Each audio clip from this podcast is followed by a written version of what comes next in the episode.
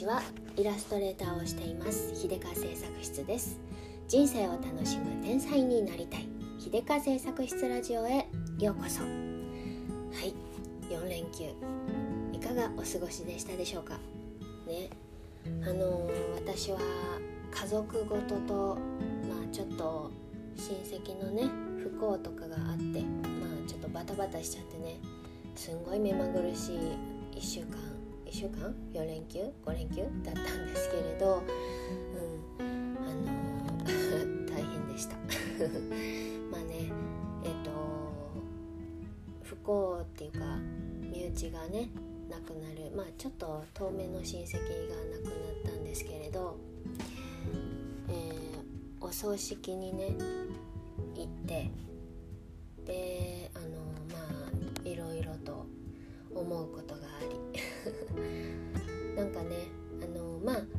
くなられた方はねもうあの90を過ぎた方でね大往生なんですけれど大往生だからうんまあそんなにしめしめじめしんしんみりとはあのしないもの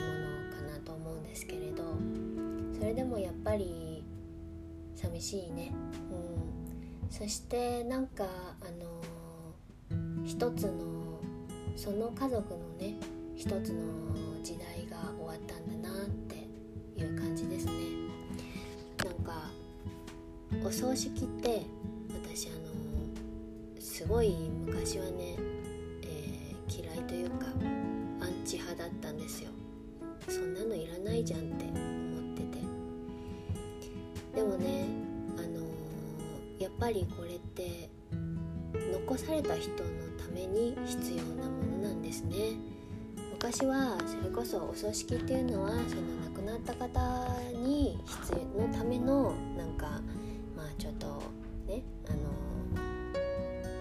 ものなのかなって思ってたんですけどこう何回か経験していくうちにね亡くなられた方ではなくて残された方たちその亡くなった方とあの交流があった残された方たちが、えー、一緒に共時間を共有したことのある人たちが集まって、えー、するその人たちのためにするものなんだなってすごく思うんですよ。なんかさあの正直ねあの私はどこの宗教にも属していないしそういうのよくわからないんでねあのお経をあげてもらったところでなんじゃそりゃって感じだったんですけれども淡々とそういう儀式をあのこなすうちにねなんとなくみんな心の中で区切りがついていくんですね。まあ当たり前だろうっていう話かもしれないんですけどそういうことにねすごく最近あつくづく思う思うようになったそんなにきらびやかなもの式をねしなくてもいいけれどやっぱりお葬式はあげた方がいいんだなっていうのをね実は私父が亡くなった時にすごく痛感したんですよ。あの我が家はねあの父はね私の父はもう6年くらい前に亡くなったんですけれど彼はねアンチお葬式派で。そんなもの不要だって。どうせ死んだらねもう自分では何にも分かんないから何もしなくていいって言ってね。でなんか自分が死んだらあのもうその何もせず、まあ、家族でその仮装だけしてね。でもう遺骨位牌になった状態でまあ皆さんにお知らせしろと。で何て言うかなあのお焼香とかねしたい人がいればあのその都度都度来てもらえばいいみたいなね遺言を残したんですよ。でね私やあの妹たちはねものすごく父の言うことをよく聞くように育てられてしまったのでね律儀に彼の遺言を守りお葬式を挙げなかったんですそう。そしたらね逆にめちゃくちゃ大変だったんですよ。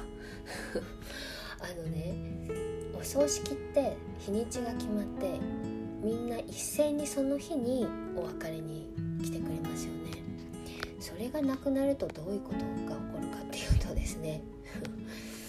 バラバラに来るんですよ。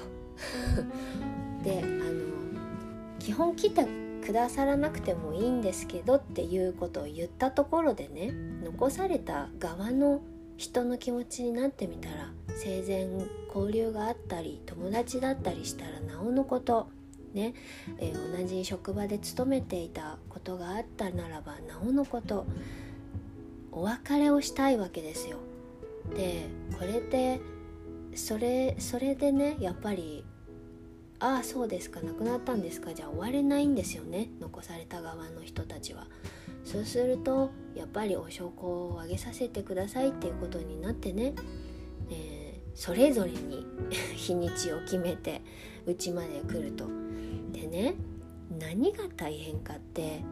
共通の知人とかだったらいいわけですよ、うん、家族ぐるみで付き合いがあってね、うん、あのみんな知ってるとかね。母と父は知っている知り合いとかそういうのだったらいいんですよ。誰も知らない父だけと交流があった方がいらっしゃる時にねまあ気まずいんですよね。なんかあの初めましての方にお家に上がってもらってご紹介していただいて1,000個あげて「はいさよなら」じゃ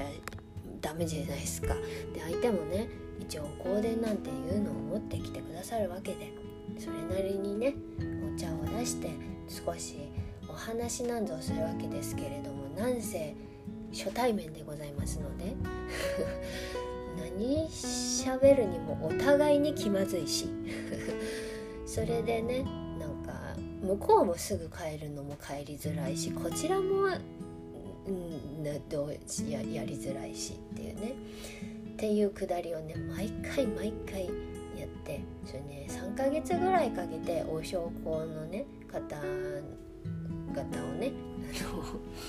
あの のとのややり取りをねあのしてたんですよ。母とか。で私もちょいちょい実家に行って手伝いに行ったりしてたんですけどやっぱり母一人とかねで女一人の部屋にね知らない人をあげるっていうのはちょっと抵抗がありますよね。っていうのもあってね。まあ大変でした。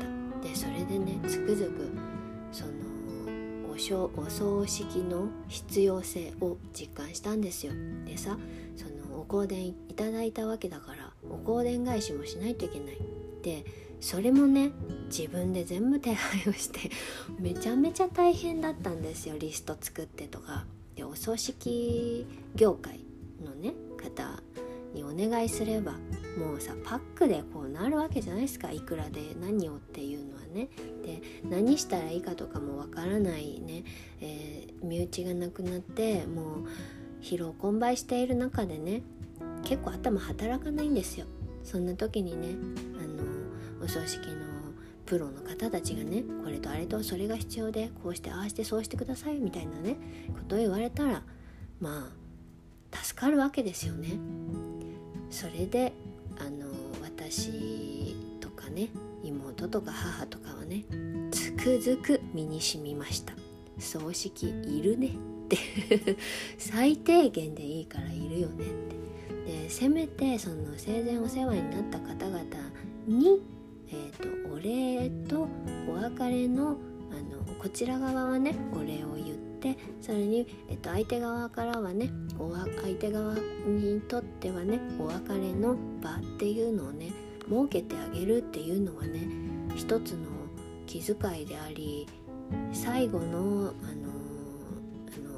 人生じまいじゃないけどさ、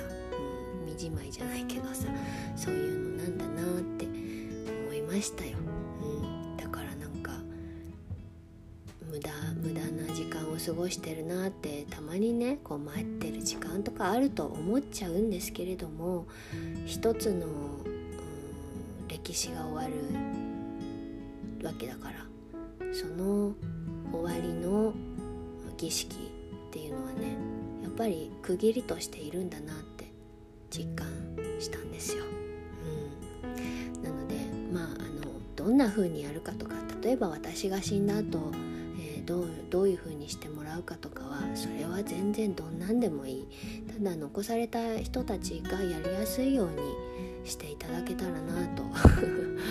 思ったりしましたよ。うん、でね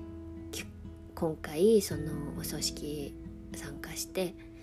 またね改めて思いましたでさらにね残された側としてはねその方と、うん、亡くなられた方と、あのご縁のあった人たちがみんな一堂に集まる。何を話すわけでもなくてもねその同じ場を共有するだけでなんだか一つ終わりの儀式をしたんだなっていうねなんかなんというのかななんかその空間がいいんだなって思いました。直接はねお互い知らない人同士だったりしてもその人を通じては知っているわけでなんかそういうつながりの人たちを全部一度にまとめて見る会う。そういうのって、うん、だからなくならないのかなって思ったりね、うん、なんか